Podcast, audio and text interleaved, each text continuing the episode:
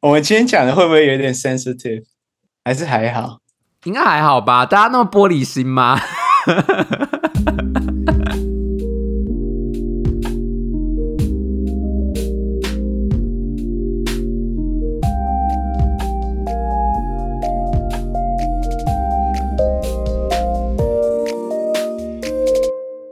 Hello，欢迎大家收听今天的滔滔不绝。我们今天邀请到阿和第二次。Hello，Hello，大家好，好久不见。上一次是多久以前？上次是六个月前。哦，六个月前吗？OK，不止，差不多啦。八个月前左右吗？你看我停更多久？就是我去日本的这个这五个月，那然后在之前不知道多久。我的天呐，我真的停更很久。Anyway，反正我们今天就是想要邀请阿和回来。上次是讲说跟日文有关的一些事情嘛，日文跟德文的比较。今天我们就是要来比较 focus 在就是日本文化跟在日本生活的整个感觉是怎么样。那根据我们刚才讲的，我们就从社团先开始好了。你那时候在日本的时候参加是什么社团呢？呃，我那时候一开始。我打算加入的都是音乐性社团，然后一开始我想加吉他社，但是你知道他们那边的吉他社，他们虽然叫吉他社，但他们的吉他社跟台湾所定义的吉他社不太一样，他们都是弹那种古典吉他的，所以我一进去，他们有一个试弹会嘛，然后我就去那边体验。然后他就问说，问我说有没有学过啊？怎么样？怎么样？然后我就说我有学过。然后他就问我说，那你要不要试弹一段看看？这样子就是看你会什么这样的感觉。然后我就弹了一段，就是比较 finger style，就是演奏曲的那种感觉。他们好像就不会在古典吉他上面弹那个嘛。然后他们就觉得。可能风格不一样，一方面有称赞我说哦很厉害，然后另一个方面就是可能觉得风格不太一样，然后建议我去别的音乐性社团看看。我那个当下其实有点惊讶，就是为什么是直接要我去别的地方看看？为什么不能给我一点机会？他直接把你婉拒这样子哎，我不知道他们也许的心态是说怕你来这边。可能没办法学到什么吗？我不确定，我猜测啦。没有他，他可能只是把你当成一个麻烦。好吧，OK。所以你那时候在社团的时候，觉得他们的那个不同种类的社团的分类是非常细的吗？我觉得蛮细的，而且蛮多元的。像他们吉他社就有那种古典吉他社嘛，然后也有那种民谣歌曲社，就是可能比较像我们。平常知道吉他社，然后还有爵士音乐社啊，就摇滚音乐社啊。他们有一个社团叫 Big Band，那反正里面就是一些通管乐器之类的，反正就很多啦。Big Band 就是那个爵士乐在一开始发展的时候，就是比较小编制的乐团这样子，所以他们也有在发展这种就是不同的爵士类型或是不同的音乐类型的社团，这样是不是？对，我觉得分的蛮细的。然后甚至还有什么茶道社之类的。那你一开始被那个吉他社被婉拒之后，你就是有去另外的社团试试看吗？有，我那时候就想说，哎，怎么会被婉拒？我就想说，那算了，这边不行，那是别的地方，我也不一定要来这边。然后因为还有别的选择，还有爵士音乐社，还有摇滚社。我最后才知道阿卡贝拉。我其实最后只有参加，就是认真的参加的，只有阿卡贝拉社。然后摇滚社是一方面想说啊，到时候还要买乐器什么的，电子的乐器感觉很花钱，我也没有想要买乐器，然后就这样玩玩小小的一段这样而已。然后爵士社，其实我觉得爵士社我那时候也蛮想加的，那时候就是他们每周会固定有一个 jam session，就是大家会去即兴。然后反正就是轮流 solo 这样，大家会有一个主题的乐曲，然后轮流请你 solo 练习这样。然后那时候觉得蛮好玩，虽然我去那边很烂，旁边的人都很强，大家那个钢琴即兴我都觉得大家都很厉害。然后我就想说，我要追上他们，我肯定要花很多时间自己在那边练习。我想啊，我没有想要在这个留学生活一直苦恼练吉他，所以我后来就放弃爵士社了。对，然后我就最后是去参加阿卡贝拉社，然后在那边大概练习了两三个月，然后我们有一个乐团，有一个小表演这样。所以就是一个有点类似转换跑道，就跟吉他没有关系的社团这样子。对，但还是音乐性的。嗯，那你去了这几个社团，你有觉得就是里面的一些文化差异，你自己感受到很深的是什么？就在日本来说，我觉得第一个最好玩的是，就是学长学弟制嘛。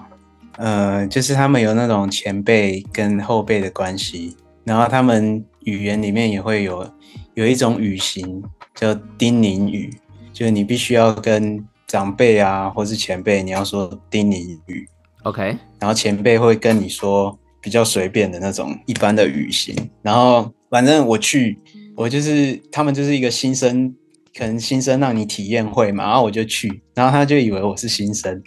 啊，你知道我一个硕三去大学的社团，我一定是最老的，嗯，然后他们都以为我是新生呢，然后他们就是可能前面几句都会用那个丁宁语跟我讲话，然后讲完讲没多久之后，后来就是开始在稍微小聊天啊，然后就跟他说哦，其实是说我是三年级，然后他们都吓到，就是哦。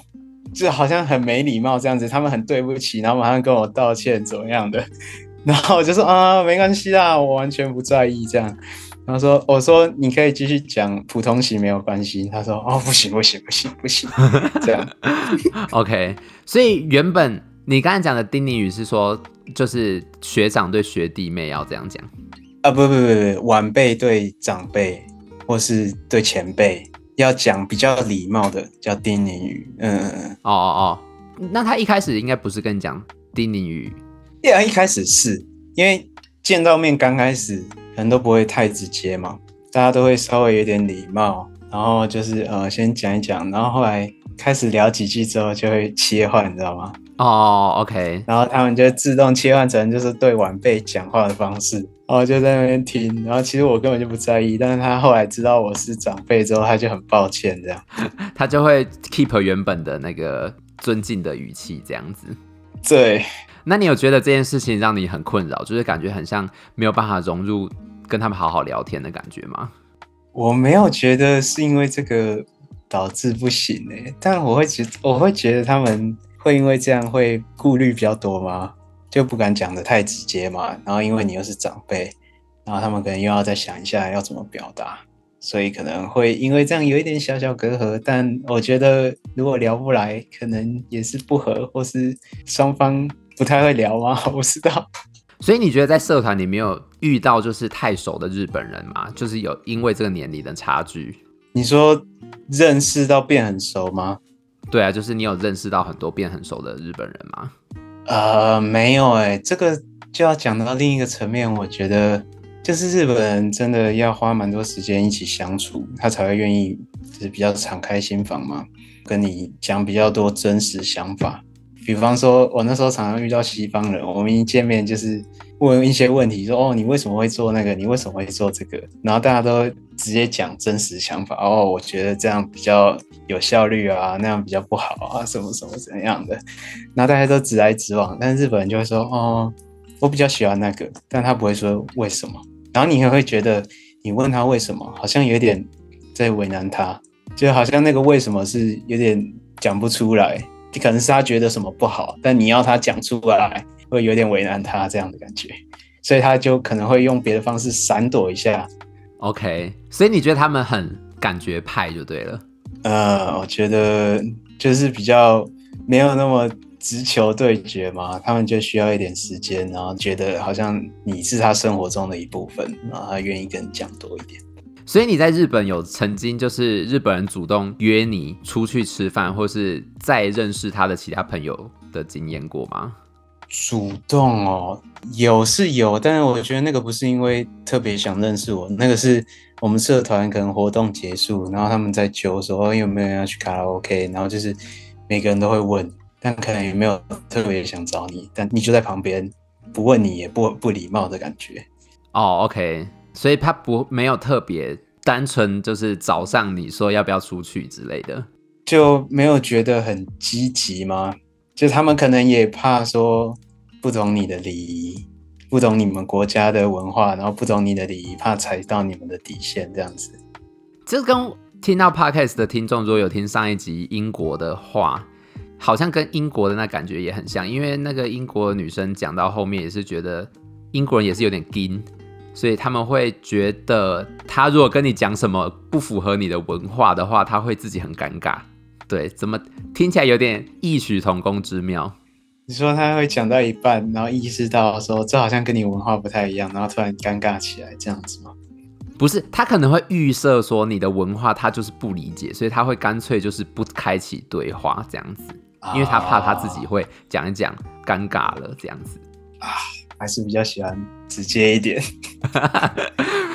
对，我觉得哦，听起来都很麻烦。好，那 那除了你刚刚讲的这部分，你还有什么社团里面有观察到的文化差异吗？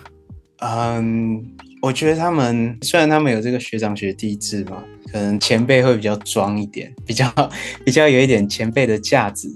但是他们在公开的讲什么事情的时候，比如说我今天在社团里面宣布事情，他们还是会就是讲话很有条理嘛，然后很尊重你，然后讲话不会觉得很随便的感觉。就虽然你是晚辈，虽然你是后辈，他们讲话还是会，比如说在群组里面说话，他一直要对很多人说，他还是会好好的说敬语，说哦，那如果你有什么问题，请你怎么样怎么样怎么样，就是讲话会比较得体一点。就他们做事情，我觉得都蛮谨慎小心的。还有包含是拍照活动要拍照的时候，拍完如果他们想要上传到社群软体的话，Twitter 啊之类的，现在叫 X，然后他们想要 po 的话，他们都会征求大家的意见。就入镜的人，应该不是拍完才问，就是他拍之前就说：“哦，这张可能是要 po 上网的，有没有就是在意被 po 上去的？”对，然后他们都会征求大家意见啊。如果你在意的话，那你可能就不要入镜啊，或是你可能就入镜，但我们用把你脸部用什么遮起来，这样可不可以啊之类的，就都还蛮尊重个人的嘛。就我觉得一切都相处都很舒服，就是你知道那种表浅的相处，大家都很有礼貌，就你不会觉得被侵犯啊、被冒犯什么的，就是礼多人不怪的感觉。对。OK，所以你之前在台湾会觉得台湾人相处起来就比较有可能有一些雷点，是不是？就有时候嘛，总是会有一些人比较随便。就我我不知道大家的经验是不是都一样，但是总是会有一些人讲话比较随便一点。OK，然后就觉得说 这个人在干嘛？就有有需要这样子讲话吗？就是有些人没有那么社会化吧。嗯哼，对。台湾人好像比较容易有那种不够社会化的情况出现。天，突然开始地图炮，我自己讲的觉得有点害怕。但我不确定是不是台湾人比较这样啊？但因为你知道日本人就他们如果都用这个礼貌包装，他们不跟你多讲，你也不知道他究竟实际上是什么样的人。但他们表面上都可以做的很得体，如果不深交的话。所以感觉也是一个 trade off，就是你到底要一个很舒服的表面功夫，还是你想要知道这个人的真正的样貌这样子？对，我是觉得不冲突吧，可以可以两个一起吧。我觉得不冲突，我觉得真的不冲突。就是我觉得让我感到最，就是我觉得我最适应或我最喜欢的文化，是我遇到的那些西方人嘛。就一些，比如说瑞士人啊，德国人，然后一些北欧国家，丹麦、瑞典人，我觉得他们都也不会讲话很随便，大家讲话也都很尊重你，但是他们的对话还是比较有深度，你知道吗？就不会只是可能问完你的基本资讯，然后就没有想要跟你多讲什么，这样。所以你遇到的那些西方人，除了像是这种讲话上面的文化差异之外，你还有发现就是什么很大的差异，也是你这次面对到两个文化感受很深的吗？就是西方文化，我觉得他们因为很注重自己想要怎么做嘛，就是大家都会有自己的节奏，大家想要自己做的事，然后大家的自己的意见都蛮强。大家也都会表达，但是我觉得很好的一点就是，因为他们可能也很在乎自己个人的意见，所以他也很尊重你个人的意见嘛。就是你想要干嘛，他也会问你。就是我们一起行动的时候，大家都会彼此确认一下，哦，我们现在是不是真的想都想要做这件事啊？或是你可能是不是想要做别的事？大家就会就是真的真心的交流。然后我比较想要干嘛，你比较想要干嘛？然后用一个很理性的讨论方式嘛。OK。那我不知道你会不会有时候有这种感觉，就是我自己觉得我在跟欧洲人相处的时候，我有时候我会觉得，就是有一种你知道亚洲的奴性吗？就是我会觉得，比如说我们今天要一起做一件事情好了，比如说我们要跟谁定一个什么 deadline 好了，我就会觉得哦，我自己盯一下，我就是可以赶一下，我可以赶出来给你，我就会给人家方便。但是我就会变得好像在相处之间，我会很。不是说委屈，但是就是你会把自己缩得比较小。我不知道你有没有这种感觉。我一开始的时候会有一点这样子，就是我会偏向说，哦，哦，没关系啊，我这样也可以。但其实我可能会弄得自己很累。但是我后来不知道，我是看着他们就是很就是勇于表达，我自己可能这样子会有点困难，会需要一点时间，或是你可能给我多两天，我会比较好。但是我可以赶赶看这样。反正我后来就是有学着试着表达，说我有我的困难，如果怎样可能对我来说会比较好，但我也可以努力看看这样。我大概会用这种方式，我可能我跟他们学到的就是，我会比较想要表达清楚我的立场，就我也不想要就是只有我在那边跟，你知道吗？只有我在那边，他就好像很努力。对，那我我有时候就是有点没有调试过来，就是会觉得，哎、欸，我自己能干尽量干。有时候感觉比较像是我自己在累这样子，对。但是他他也不知道你在累什么这样子，就是对他来说，他就是一个很方便啊。比如说我在实习的时候，我觉得我事情都做得非常快，但是你也不会特别感受到他们觉得你做很多，就是因为你到我们这个阶段已经很少有分数这种东西了嘛，所以很多时候都只是你自己到底要做多少。那有时候我觉得我自己很容易就会说，哦，那我给你方便，我赶快弄出来，我就做了。很快很多这样子，对，但是他们不一定会不一定会很 appreciate 吗？就是他们会觉得你其实都可以，他们也是都可以，但是我们就会把自己逼得比较紧一点，这样好难描述那个感觉。我突然觉得，对，你大概有懂我的意思。哦，我懂你的意思。那除了这个部分，你在西方文化上，就是有学到这种就是比较个人主义的一种。妥协方式以外，你有其他你觉得我们台湾人也可以看一下外国人是怎么做的部分吗？我觉得第一个是大家都很有主见嘛，就是大家一起出去玩的时候，我可能也会先想说，哦，那我去这一趟去玩，我想要去哪些点？就是如果是我一个人去的话，我想要去什么地方？这样对，然后他们就是会先比较有这些想法。然后不会说哦，我就是想要配合谁啊，配合谁？他们会先把自己的想法想清楚，然后会告诉你哦，我想要干嘛干嘛干嘛哦。然后最后，如果我们是一起出去玩，我们再讨论出一个结果，那我们究竟要去哪些点？然后大家讨论出一个结果，就是大家都会先有一个主见嘛，然后会把自己表达清楚。我觉得这一点很值得学习嘛。我不确定是不是大家都一样，但对我来说，我原本是一个就是好像。跟着大家开心都开心，就是我也不是很计较说究竟我想要干嘛。但是因为我看着他们这样，我也发现就是其实我也有我自己想要做的事情，只是我之前比较没有试着去把它想清楚来。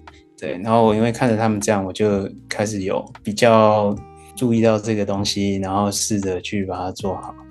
就是他们会比较知道自己的需求是什么，然后比较不会随波逐流的感觉。对。别人也不会，别人说啊，这个好像好哎，然后大家觉得啊，那我们就这个吧，这样。台湾人就是比较一窝蜂，就是他们，他们感觉会有一个道理要被说服，就如果你讲的话没有理没有据，他们就嗯，为什么不行？对，然后我就对，确实，为什么不行？为什么要一直局限自己？他们的那个散出去的光谱，不管是在做什么选择的光谱，好像都。比较多，比较不会说，我们就会想着，哎，大众会做什么样的选择，我们也要做什么样的选择，这样子。嗯嗯，对，没错。还有一点是，我不知道是不是我自己个人的经验而已，但我觉得他们都很尊重每个人的差异性嘛。就比如说你喜欢什么，别人喜欢什么，大家喜欢的东西不一样。但我觉得在台湾，很多人就是会有点轻易的攻击你喜欢的东西嘛。别人可能会说你喜欢的东西很差，就很轻易的就说得出口。但是因为很多人觉得没关系嘛，就是可能也很多人觉得啊就没差就没关系，被讲一下而已，没没怎么样就过了。可是有些人是可以接受，没关系。但有些人就是像我是觉得我不太喜欢被人家在那边讲一些有的没的，就是我喜欢什么不关你的事这样子。我可以跟你分享，但你不必批评嘛。就你不必说哦，这个就是比较差，那个就是比较好。对，对啊，我跟他们相处，我是完全没有遇到这个状况。我不确定是我遇到的人是不是就是比较友善，或者是这边文化本来就会有点不一样。感觉台湾的社会会比较像是告诉你说，试着包容，学着就是看淡一切，就是跟你说哦，你受到批评其实也没什么，然后你可能要学会吞下去吗？这样子。我觉得台湾人很大的一个性格是说，我们很容易把就是一些不好的东西当成就是养分，就是我们很喜欢把一些遇到的负面的事情当成养分，所以当你在受到一些批评的时候，你就会开始一直有点检讨自己嘛，就是想说可能是自己的问题这样子。但是在国外，我觉得也有可能是因为你遇到的都是交换生啊，交换生本来肯出国就是比较。open-minded 的人，嗯，确实，嗯，但是 overall 来说，我还是觉得我在这边遇到的人比较不会对你这个人所有的思想或者是想法做一些，他会跟你讨论，但是他不会直接跟你说，我觉得你这个不好，或者是怎么样怎么样的。就是要怎么讲？我觉得，我觉得对他们来说，你怎么想，其实对他们来说不是很重要。就是他不会管你说你想要干嘛，就他尊重你的自由，你想要干嘛就干嘛。但是他有可能会想要了解你在想什么，为什么做这个决定嘛。然后我觉得在台湾的话，就是有蛮多人是他不懂你在想什么，然后他觉得你做的方式不好，他就会想要来教你说，哦，那你为什么没有这样？然后就口气变很差，然后可能有时候瞧不起你啊，说，那你这样怎么做怎么会好？什么之类的，这样的感觉。我现在要讲一个，就是文组很常讲的一个词，就是去脉络化。台湾很喜欢，就是不问到后面的原因，然后就对某一个结果下定论，这样子。也许吧，但我我不敢讲这种话。没关系，反正被泡死我没关系，我到时候再想要不要剪掉，就这样吧。我们今天讲的会不会有点 sensitive？应该还好吧？大家那么玻璃心吗？那你自己在就是交换前后啊，对于日本的文化的想象有什么想象上的差异吗？我其实没有对他们的就是整个文化样貌做一个假设，就我就是当做我不太确定，然后去探索。我其实一开始想到对他们的印象就是哦，大家都很有礼貌啊，就是表面上的那些东西都要守得很好，那些规则大家都要努力去保护。要去遵守这样，但是我比较没有想到的是说，可能交朋友真的需要花一段蛮长的时间，你真的需要可能因为有什么原因跟这个人一一直一起相处，但这就很难嘛。你就其实你如果不在学校或者在公司，就是你没有什么机会跟人家一直一起相处，所以对我来说，就是我没有想到就是交朋友其实真的蛮不容易的，就可能你要敞开心房的时间真的蛮长的。就是如果要去日本的话，真的可以做一下心理准备。你是觉得就是跟台湾人相处来往比较起来，日本人会比较难，就是找到频率对的人？我也不确定跟台湾比起来怎么样，但跟西方文化比起来，我会觉得毋庸置疑。因为我觉得要认识他们，就是一开始大家都会直接。敞开心房对话，如果真的怎么想，就是一直交流，一直交流，然后最后真的就是发现，哎，你可能跟我蛮合，然后就会很常在一起行动嘛。但是我觉得每个文化，像台湾，可能多少也要花一点时间，让你觉得你愿意打开这心门，跟人家好好的讲话。就是我觉得台湾人也不是说好像马上就可以嘛，就就我身边的经验来说，嗯，就是可能还是需要一些试探的时间，这样。对对，那我们来仔细的讲一下你在日本的食衣住行好了。你的吃的东西就是 always 是很多时间都是在吃日式的东西，对不对？前前情提要一下，就是我去日本之前，我就一直在瘦身，想办法减肥，就是减脂这样。所以我吃的餐，我会吃一些鸡胸肉啊、沙拉什么的。所以我去日本的时候，也常常会有一餐是生菜沙拉搭他们的鸡胸肉。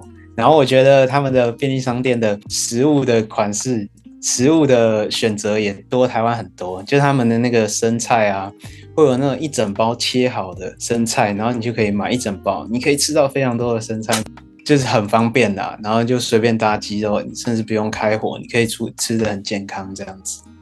对，然后除了这些之外呢，我平常大概会有一餐，我就是会吃那个可能牛冻啊、猪排冻啊、拉面啊、炒饭、饺子这些属于比较有点油的，比较油，然后被归类在是对他们来说是中华料理，就他们觉得这个东西是从中华文化过来的。所以这边有一个小小故事，是我以前跟一个日本人说，哦，我喜欢吃的日本料理是拉面。然后他就跟我说，拉面不是日本料理，就是他们的日本料理的的印象里面是寿司啊，然后生鱼片啊，然后乌龙面啊、荞麦面啊那些你看到偏清淡一点的那些东西。OK，这个是我没有料想到的。OK，他们甚至觉得拉面也不是日本料理耶，好酷。他们觉得是中华系的，就他们没有觉得那是他们自己的吧？我猜。就我听到的来说是这样，然后有时候也会吃寿司，你就知道台湾的那些连锁店都是从日本来的吧，所以在那边偶尔也会吃那些，当然偶尔也会去吃一些不是连锁店的寿司店呢，稍微贵一点，但真的好吃蛮多的，我觉得大家可以尝试看看别的选择。价钱我觉得，因为现在日币不是一直贬值吗？然后台湾物价又上涨。台湾物价涨很多，你在德国不确定你知不知道，但是你上次有回来，你应该有体验到那个上涨的感觉。就是相比之下，日本的食物好像没有那么贵了。对，就是会觉得好像 affordable。对，而且甚至差不多，但我觉得总体来说还是稍微贵一点，可能大概一点二到一点五倍。如果你要吃便宜的话。大概一点二到一点五倍，但如果你要吃稍微好一点的食物，搞不好还比较便宜。那讲完食物的话，那你在日本住的部分，你是跟学校找的吗？还是他们大概是怎么样操作的呢？呃，学校给我们一个交换生的宿舍，就是他们可以让我们申请。至于你会分到哪一个宿舍就不确定。那时候。宿舍好像有好几间嘛，我听到好像有三间，然后我们那间是最便宜的，一个月大概四万日币，八千块左右。对，我不确定平数，但是就是一间套房，里面有卫浴，然后有床，有书桌，就是基本上空间有点小，但是以一个人住来说，我觉得还算舒服吧。所以他们的那个房屋的品质，房屋的品质哦，我们那间应该是算比较旧的。隔音不是很好，听就是日本的房子蛮多隔音不是很好的，房间跟房间之间又连得很紧，你很容易听到楼上或是隔壁的声音。这边有一个小故事，就是你知道我们那个宿舍是是给外国学生的，里面只有一个日本人。为什么会有那个日本人呢？因为他是我们的 tutor，他就负责照顾我们，看你有没有什么问题可以问他这样子。然后呢，他很喜欢打电动。然后他大概会打到两三点，会很激动，会很激动的沟通，哇，巴卡的哦，什么什么一直在那边，OK，对，然后有时候激动到还会拍手，你知道吗？OK，就是这样，啪啪啪啪啪啪啪，对对对，你说一个人在宿舍这样子吵就对了，对，然后我在旁边都听得很清楚啊，又来了，那你有跟他讲吗？就是说会影响到你之类的？我觉得我应该要跟他讲，但我一直都没有，我没有那个勇气，你知道吗？其实我当下听到都很烦躁，但我每次都想讲，可是我每次都觉得我会烦躁到讲话有一点不得体，我不想要有一点不得体，有一点点都不想，所以我就一直都没有讲。但其实我是很想跟他讲，我也觉得我应该跟他讲的，我很怕我就是有一点不耐烦到讲讲出一些我会后悔的话。OK。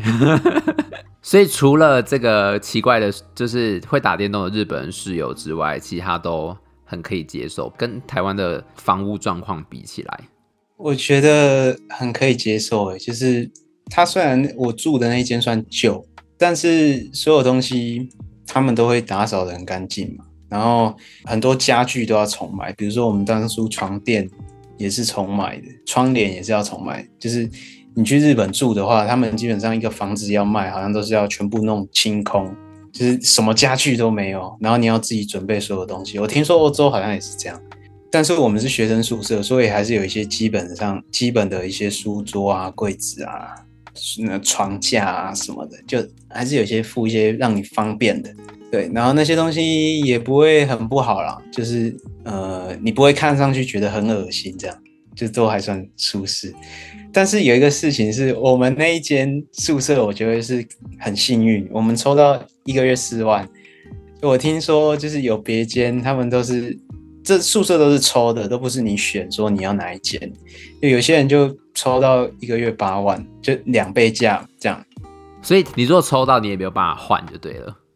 对，你也没有办法换，然后很多人就一个月八万，我觉得哦，好贵哦。相比之下，但是他们是有认真住的比较好吗？他们是有比较好，然后他们那个就是房屋是新的，然后里面的装潢也都很新。可是好，我听说好像也那个卫浴也不是个人的，他们那个甚至是卫浴是公共的，公共的，但是有人每天会固定来刷这样，所以就是也是看运气这样。对，有点看运气。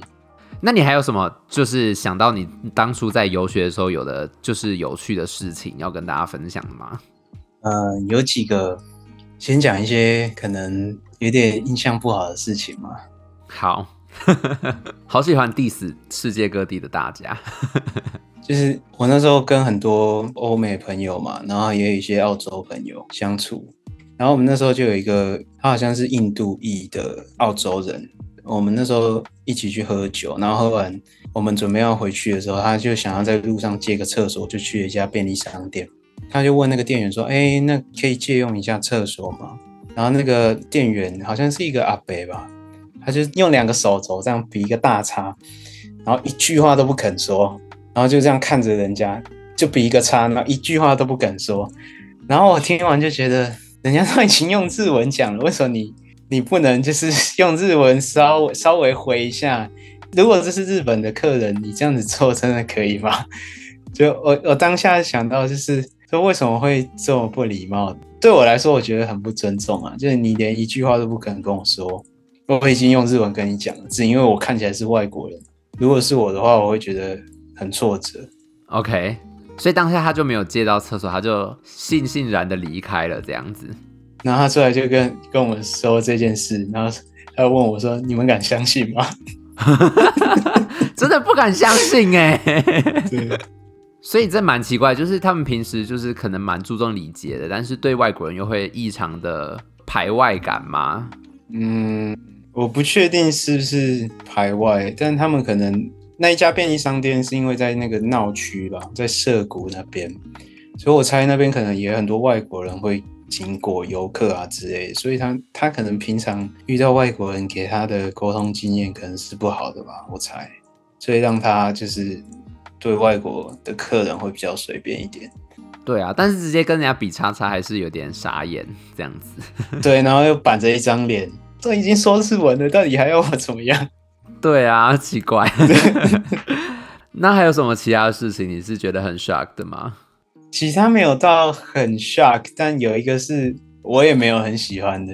就我那时候，我跟一个瑞士朋友，后来两个人一起到处去玩，这样，然后就有很多场合是我那个瑞士朋友他也会日文，他日文大概 N 三程度吧，但我们也可以用日文对话，然后有些不知道的字可能再用英文补充，这样子也是能沟通的，就是你要稍微努力一下这样。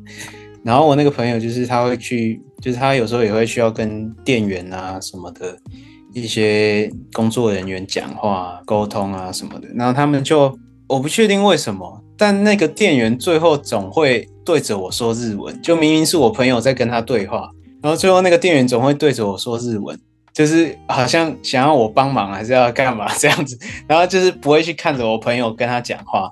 然后我当时就觉得说。你们沟通有什么问题吗？为什么你要突然对着我讲话？就是你们沟通都还没出现问题，你怎么不尝试一下？他已经要求救了，这样子。对，对我来说，如果我是那个朋友，我会觉得我们还 OK 吧，还行吧。我讲的就是我已经在努力了，我也没有讲的很奇怪，就是要怎么讲？如果是我，我会觉得啊，怎么会这样？可是我觉得是不是因为他们太少看到外国人，所以他想要找一个浮木的感觉？呃，是啊，是可以理解。就是这其实没有很严重，就是仔细想想，其实是可以理解。就是呃，如果你看起来是一个亚洲人，他可能就觉得你是日本人嘛。然后如果你是跟他一起来的，那你帮忙沟通一下也没怎么样，是没怎么样，就真的没有怎么样。但是我就觉得，如果是我的话，呃，我会希望对方先跟我尝试沟通看看，如果真的不行，我们再请他帮忙。对，我觉得这种这种跟外国人就是不同文化文化的人对谈，你要好好的照顾到礼节，就是也是要训练的事情，因为你平时不会有这种经验，说哦，我要怎么面对一个，比如说刚会讲中文的外国人，好了，可能就会蛮措手不及的这样子，就又有一些会顾虑一下，哎，这可以吗？那可以吗？那最后你还有想要补充什么吗？有没有什么忠告要给所有想要去日本的朋友们呢？除了刚才讲说要要有一点耐心交朋友，还有什么其他大家要注意的部分吗？我觉得可能真的要注意礼貌吧，就是因为他们真的都礼貌会做得很好，所以可能讲话真的要小心一点。那如果你真的不礼貌会怎样？他们就会把你列黑名单这样子。他们就是在心里偷偷讨厌你啊，但也不会跟你说的感觉，压力好大哦。我这种高敏感的就会发疯，就会觉得所有人都在讨厌我。但是要怎么讲？我觉得礼貌那个都是你只要不要对人家有不敬之意，你基本上都不会踩错，踩到底线。你不要，你不要看起来有恶意，人家也会想说哦，你是外国人，然后你可能不知道他们心照不宣的规矩，这样。哦，OK，这不会导致人家真的很生气，这样。嗯，他们也不会强求了。但是我有时候觉得，因为你知道外国人有那种外国人红利嘛，就是你刚进到一个新文化，大家就会对你比较宽容，然后你待越久，大家就会觉得啊，你越来越融入这个文化圈这样子。我有时候就会觉得，你好像到一个新文化，你到后面就会很希望自己可以完全的不要冒犯到别人，但是这好像也是一个蛮需要训练的事情。我不知道哎、嗯、我觉得我自己是告诉自己啊，因为每个文化他们底线可能有些不同嘛，就他们在这里觉得说，哎，这里没什么，可能在你那边很严重，然后在你那边很严重的事情，但在他们这边可能没什么这样。我觉得你很难，因为你在一个不认识一个文化之前，你也很难知道那些细节嘛。就究竟在他们这个文化这个是不是完全不行的？我觉得就保持没有恶意。可能如果你真的不小心冒犯到别人，有一天人家还会跟你说：“哦，这个不太好，这样这样可能会代表什么意思？”我是这样告诉自己啊，不然我觉得太难了，就会把自己搞得压力很大，这样子。对，嗯。好，那我要说在这里，那我们就祝要来国外的大家不要太轻易的冒犯到别人，这样子。这种奇怪的收尾，祝大家成功。好，OK，那我要跟大家说拜拜，拜拜。对，祝大家成功，拜拜。